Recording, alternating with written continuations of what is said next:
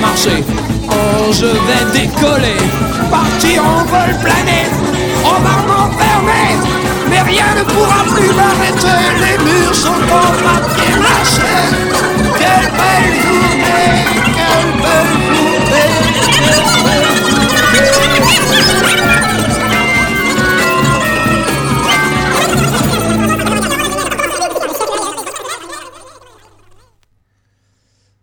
Et voilà, le poste zéro, c'est terminé pour ce mois-ci. Je vous retrouve donc dans, un mois tout pile, le 21 janvier, à la même heure sur cette même chaîne. Et euh, vous souhaite de bonnes fins d'année. Merci, au revoir.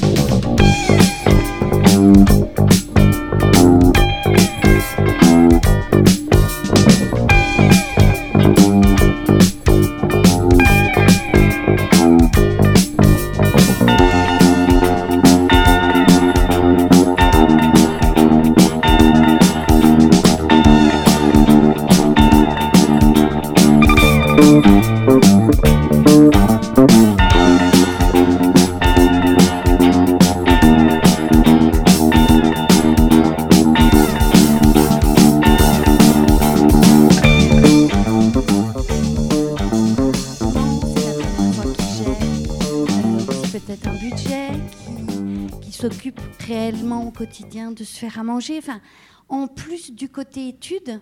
Et donc tout ça, ça peut être fragilisant, sans que forcément ce, soit quelque chose de, ce soit des, des difficultés qui durent. Coralie Meilleur-Carpentier, vice-présidente vie étudiante pour l'Université de Franche-Comté, est également enseignante. Elle apporte son témoignage et son constat par rapport à la réalité des étudiants. Alors en tant euh, qu'enseignante euh, et en tant qu'enseignant-chercheur euh, aussi, puisque on a peut-être tendance chacun à voir nos matières et à demander beaucoup à nos étudiants sans, mesurer précisément nos exigences, c'est déjà une chose. Mais je crois qu'il y a aussi une difficulté dans cette identification, dans ce suivi à l'université D'abord parce qu'il n'existe pas euh, véritablement, puisque, alors même si euh, on, y réfléchit, on a différents indicateurs, et c'est en lien avec le service santé étudiant, avec euh, notre chargé de mission sur la précarité, puisque finalement il y a aussi d'autres signes qui permettent cette identification. Et puis il y a aussi un élément qui est lié au regard extérieur, au monde extérieur, qui tient aussi à une espèce de culpabilité puisque euh, on a tendance à présenter le monde euh, étudiant comme une espèce de monde un peu entre parenthèses, de bonheur, en dehors des responsabilités. C'est euh, évidemment tout à fait faux, tout le monde le sait ici. les étudiants sont confrontés à des situations, à des vies difficiles, à des responsabilités, à des choix, à des vies euh, assez euh, solitaires aussi euh, pour certains d'entre eux, alors même qu'ils sont tous les jours ensemble entre eux. Certains se sentent très seuls et sont très seuls. Et ils ont énormément de difficultés et de mal parfois à mettre les mots sur cet état, sur ce mal-être, aussi parce qu'il y a une très grande culpabilité. c'est un effort d'être à l'université, de garder le cap, pour euh, aller en cours, euh, garder son enthousiasme pour les cours. Et ça crée une vraiment très grande fragilité. Et c'est difficile d'avoir les signes et ce suivi quand l'étudiant aussi va essayer autant que possible de, s'en cacher, parce que c'est une aide aussi pour lui. Alors Muriel Ruffier, vous vouliez également réagir? Oui, dans le, le cadre de l'UE Libre Gestion du Stress, la première question que je pose, c'est comment ça va? Et la réponse, c'est ça va avec un sourire. Et puis, euh, je dis non, mais je pose vraiment la question, en fait. Alors, je commence par moi et je fais un petit, un petit état au niveau du corps. Alors, moi, ici, ça, ça sert au niveau de l'estomac. Il se passe ceci, il se passe cela. Et vous? Et là, ça commence à se délier. Et on s'aperçoit que ce qu'ils appellent être stressé, en fait, c'est plutôt être anxieux. Et qu'il y a ce malaise qui est là, et que ce n'est pas spécialement lié à un stress qui est euh, là, par exemple, pour un examen, mais que c'est quelque chose qui est régulier. C'est Constant. C'est constant. C'est quelque chose qui, euh, qui est comme une sorte de, euh, d'anticipation négative d'un événement qui va être dans le futur, mais sans savoir exactement quoi. Et c'est ça l'anxiété. Et est-ce que ça, vous l'observez dès la rentrée? Est-ce que dès la rentrée, on se rend compte que les étudiants sont déjà stressés ou anxieux? Euh, alors, ce, ce cours, d'habitude, je le commence en novembre-décembre. Et on me disait, c'est déjà trop tard, madame. Mhm. Alors, cette fois, je l'ai commencé en septembre. Et oui, il y a déjà des, étudiants qui sont anxieux. Euh, Il y a des étudiants dont on, qui sont d'une discrétion. On a l'impression que ça va. Il y a une charge mentale qui est euh, juste gigantesque. Il y a des étudiants qui font vivre leur famille. Et quand ils ne peuvent pas euh, aller travailler le samedi et le dimanche, ils savent qu'ils ne donneront pas de nourriture à, à leur famille. Mais vous imaginez juste ce qu'ils ont sur les épaules alors qu'ils ont 18-20 ans. C'est gigantesque. Justement aussi, si on se tourne vers euh, Ray et Anne pour l'association euh, Les Josettes, est-ce que vous avez pu discuter avec euh, certains étudiants parmi pour, pour cette rentrée, pour les, les distributions? Alors oui, on a discuté avec les étudiants qui viennent récupérer des dons. Et on a constaté que la plupart des étudiants sont les étrangers qui viennent de, de loin en fait, qui viennent ici pour étudier et qui ont normalement pas beaucoup d'argent et euh, pas beaucoup de matériel non plus. Et euh, voilà.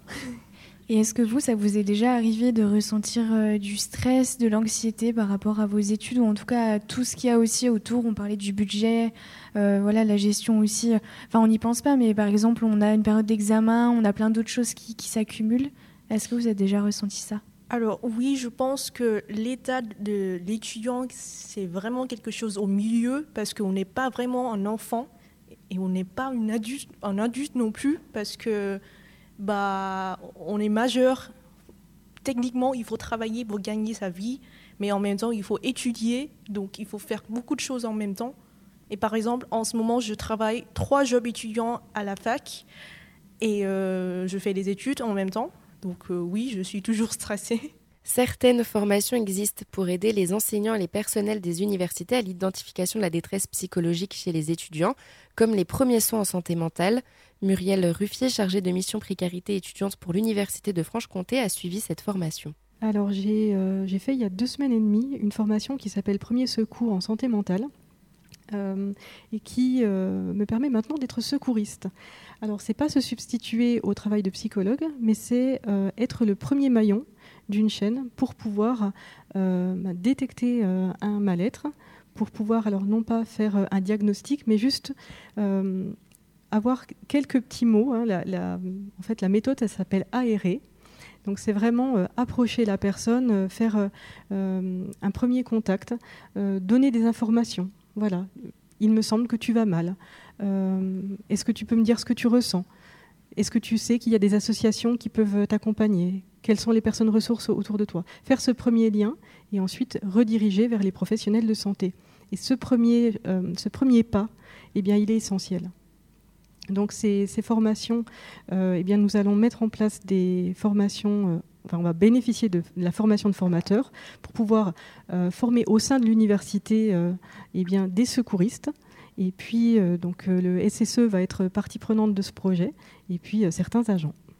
Et c'est plus de 5000 étudiants et 500 personnels secouristes en santé mentale qui, normalement, devraient être formés si mes informations sont bonnes sur l'échelle C'est un véritable engagement euh, de l'université et de notre présidente, euh, Macha Voronov, euh, de faire en sorte que l'université bénéficie de formateurs, donc en lien avec les, partenaires, hein, avec l'IREPS et l'ARS, et donc les formateurs au sein du, SSE avec nos, nos chargés de mission, pour avoir effectivement une réponse et être suffisamment j'allais dire alerté et même alertant, euh, chaque fois qu'il y a des signes, euh, qu'on soit capable, nous aussi, euh, de saisir, le cas échéant, le SSE, pour eh bien, donner les indications, prendre par la main, au sens figuré, l'étudiant qui se sent mal et le guider, et puis qu'il puisse être bien orienté. Et là,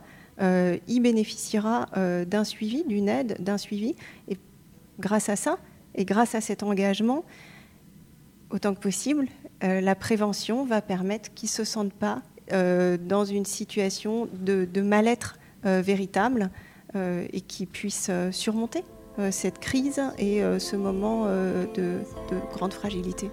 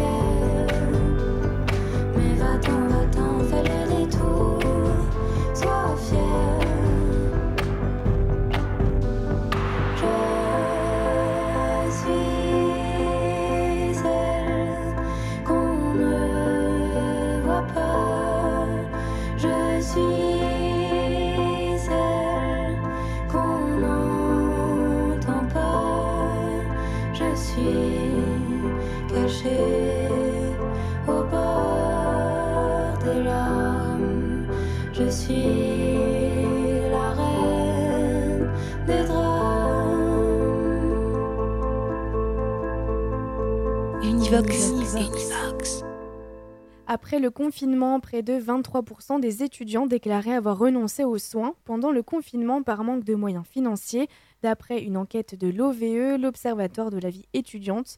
Afin d'y remédier, le 13 octobre 2022, la ministre Sylvie Retailleau annonçait une nouvelle réforme autour du bien-être étudiant comme le dispositif Santé Psy étudiant, un accompagnement de 8 séances de 45 minutes entièrement gratuites avec un psychologue sans avancer de frais, destiné aux étudiants sur santépsy.étudiant.gouv.fr.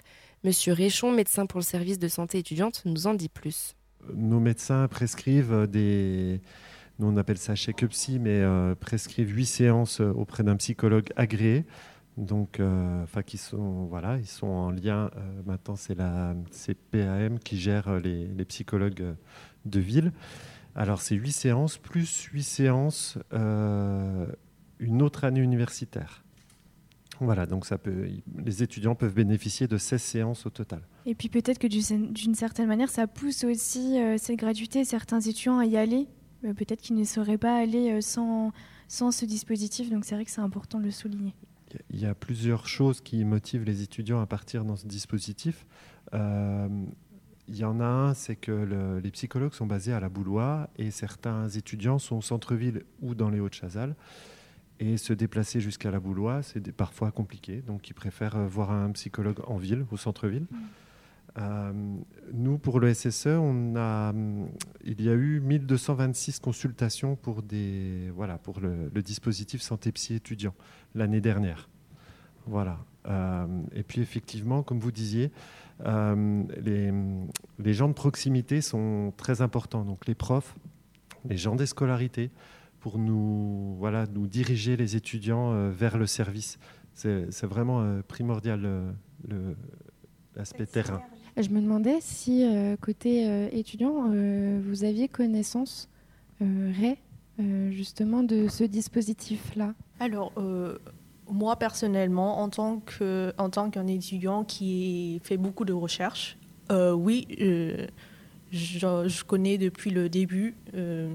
mais je sais que mes camarades, par exemple à, à l'université, ils savent rien sur ce sujet en fait. Ils savent même pas qu'on a le droit et pour ça, enfin, il faut mieux faire de la communication. Parce que moi-même, je fais des recherches, donc je, cherche pour quelque chose, et c'est pour ça que j'ai trouvé. Mais c'est pas quelque chose qui est évident, qui est euh, bah, partout, qu'on peut voir euh, n'importe quand. Donc je pense qu'il euh, vaut mieux euh, faire la communication dessus. Aujourd'hui, le bilan, malgré tout, il semble plutôt mitigé autour de ce dispositif en raison du faible nombre de séances remboursées, mais aussi parce que tous les professionnels du secteur ne participent pas au dispositif. Selon l'INSEE, il y aurait plus de 84 000 psychologues et seuls 1187 y participent. Est-ce que selon vous, qu'est-ce qui peut freiner les professionnels de santé? Madame Levin c'est une question qu'il faudrait euh, poser à quelqu'un qui, fait partie de la Fédération française de psychologie.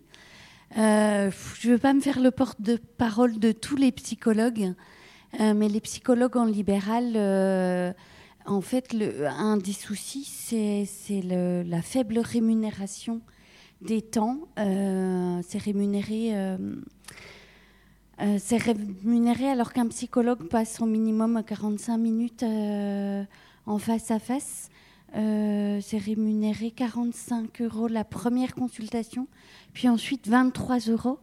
23 euros pour des psychologues libéraux qui doivent payer des frais, que ce soit à, un, bureau, mais aussi les frais d'URSAF, etc c'est euh, c'est pas du tout euh, c'est pas du tout comment dire motivant. Euh, pour des dans ce dispositif, il faut savoir aussi que tous ces dispositifs sont faits pour prendre en charge aussi des difficultés légères à modérer, ce qui n'est pas le cas dans la réalité. Donc ça veut dire que c'est des psychologues en libéraux qui se retrouvent aussi seuls face à une situation euh, faiblement rémunérés et seuls à suivre des situations parfois compliquées. Dans, sur Besançon, par exemple, je crois qu'ils sont 16 psychologues voilà, sur la plateforme chez que Psy étudiants. Donc euh, ce sont des psychologues qui sont engagés parce qu'ils garantissent une petite part de leur activité dédiée aux étudiants. Mais ce n'est pas quelque chose qui est viable en réalité et qui peut être pérenne. Voilà.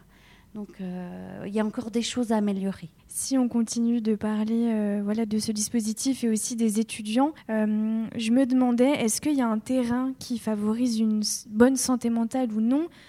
Si on imagine que 10 étudiants sont en train de dire plus ou moins la, même, la même chose, est-ce que par rapport à leur éducation, à leur caractère, ils vont pas forcément réagir de la même manière, mais est-ce que voilà, il y, a un terrain propice à une bonne santé mentale euh, ou non? Alors bien sûr, ça dépend effectivement de, l'éducation qu'on a reçue, du milieu duquel on vient, soit parce que, alors on pense souvent hein, aux difficultés financières.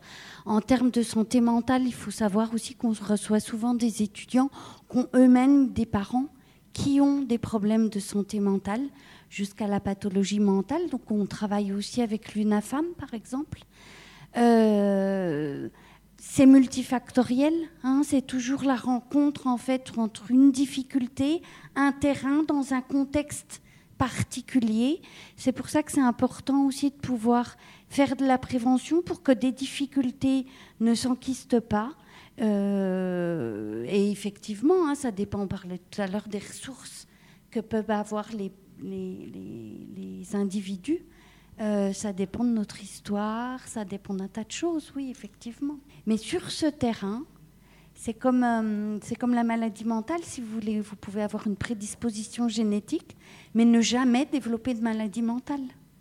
Parce que, au cours de votre histoire, vous avez trouvé des ressources internes ou externes qui vous ont permis, contrairement à un autre membre de la famille, de ne pas développer de maladie mentale. Euh, donc c'est plurifactoriel. Voilà. C'est pour ça qu'effectivement, euh, s'occuper de la précarité, c'est très important. Univox, le rendez-vous du monde étudiant sur Radio Campus. Nous nous sommes attardés sur le dispositif santé psy étudiant, mais bien d'autres choses ont été mises en place suite à la réforme du ministère de l'Enseignement supérieur et de la Recherche. Quant à elles, les universités ont également pris les devants pour aider les étudiants en situation de mal-être. Faisons le point. Il existe des services d'écoute des étudiants, les Nightline. Donc certaines lignes d'écoute, plutôt en journée, peuvent être tenues par des étudiants relais santé, des associations étudiantes et des tuteurs. Ceux-ci permettent aux étudiants d'être orientés vers les services compétents ou permettre de donner l'alerte en cas de nécessité. Dans certains cas, le personnel de l'université peut aussi être formé pour sentinelle prévention de la crise suicidaire, comme Muriel Ruffier, chargée de mission précarité étudiante pour l'Université de Franche-Comté. Donc c'est une formation d'une journée et qui va euh, viser à euh, repérer les signes pour euh, éviter le passage à l'acte. Alors ces, ces, formations, elles sont destinées en partie au personnel, mais il y a aussi le SSE qui met en place ces formations pour former donc les tutrices de la ligne Écoute Info et les tuteurs en médecine, si je ne me trompe pas. Et les retours sont très positifs puisque souvent, euh, notamment les enseignants et les personnels de scolarité sont en première ligne et se sentent un petit peu démunis entre le euh, un étudiant ne va pas très bien et un étudiant va pas très bien au point que l'on s'inquiète, mais quels sont les signes concrètement? Comment on les repère? Et cette formation est particulièrement bien faite pour répondre à ce type de questions. Et à terme, l'idée, c'est que le maximum de personnel de l'université soit formé euh, et deviennent sentinelles Alors chaque année, nous avons plusieurs sessions et les sessions sont complètes à chaque fois. Donc il y a une vraie demande et euh, cette demande, il doit vraiment rester impératif que ce soit des personnes volontaires pour se former parce que c'est un sujet qui est lourd. Et euh, effectivement, plus il y a de personnel dans chaque UFR, chaque composante, et, et plus nous serons à même de repérer des étudiants qui vont mal, mais aussi des membres du personnel qui pourraient être touchés par, ces thématiques euh, pour pouvoir euh, être efficace et être pleinement humain. On parlait des dispositifs. Est-ce que vous vous attendez des choses supplémentaires, euh, peut-être rien en tant qu'étudiant? Est-ce que, je ne sais pas, il y a des idées qui te viennent en tête et que tu aimerais partager concernant la santé mentale des étudiants? Déjà, je pense que tout ce qu'on a en ce moment, c'est pas mal. Il faut dire que c'est pas mal et j'en profite jusqu'au fond. Mais, je pense que ce qui est vraiment important et ce qui est comment ce qui est bien c'est de c'est d'en parler un peu plus et pas que à la rentrée mais genre au cours de l'année parce que je pense que tout se trouve au début de l'année mais au, au fur et à mesure il y a moins de choses il faut vraiment euh, faire la communication. Enfin, je pense que c'est le, plus important en ce moment parce qu'on a déjà beaucoup de ressources. Il faut juste euh, diffuser l'information, quoi. Euh, sinon, je pense que les associations sont pas mal non plus. Sauf que aujourd'hui, je viens de rencontrer un étudiant qui m'a dit qu'il ne connaît pas du tout les Josettes même si on a beaucoup essayé euh, sur les réseaux sociaux, à, la fac, on a tout fait, on, est même passé euh, à, la France 3 et on est avec euh, la radio campus, et pourtant les étudiants ne savent pas. Donc, faut juste vraiment essayer de diffuser l'information. Quoi. Et qu'est-ce que tu aimerais dire aux autres étudiants euh, euh, Vous êtes euh, tous les deux étudiants et étudiantes. Qu'est-ce que vous aimeriez leur dire, peut-être pour leur donner un conseil ou leur donner, voilà, leur dire un petit mot, surtout pour ceux qui peut-être ne vont pas très bien en ce moment? Alors, ce que je veux dire vraiment, c'est que il existe de l'aide partout. Il faut juste savoir chercher de l'aide en fait. C'est pas comme si on manque de ressources, c'est juste parce que voilà, parfois c'est un peu caché, mais on a tout ce dont on a besoin en fait sur ce campus, sur cette ville. Euh, bah, moi, en tant qu'étudiant, je, je, sais que bah, j'avais des périodes vraiment difficiles, mais j'ai trouvé des solutions juste comme ça. Et je pense que vous aussi, vous pouvez faire des démarches. Et je sais que c'est difficile. Il y avait une petite chose à rajouter, il me semble, ah, Madame Levin. J'ai complètement oublié, mais ça me semble vraiment important de parler de ça. On ne peut pas parler de santé mentale sans parler. Euh, on a évoqué brièvement le Conseil local en santé mentale. Et ça, c'est euh, un site qui permet euh, aux étudiants, mais aussi à n'importe qui, de faire le point par rapport à sa santé mentale et d'avoir les personnes et les structures ressources en fonction de le, mal-être et la gravité du mal-être. Donc c'est www.besançon.fr slash santé-mentale. Et ça permet d'avoir des questions qui vous orientent en fonction de vos attentes. Pour terminer cette Univox sur la santé mentale chez les étudiants, nous souhaitions donner deux numéros supplémentaires à joindre en cas de besoin. Donc il y a euh, Souffrance Prévention du Suicide au 31 14. Cette ligne est ouverte 24 heures sur 24 et 7 jours sur 7. Il y a aussi SOS Amitié au 09 72 39 40 50.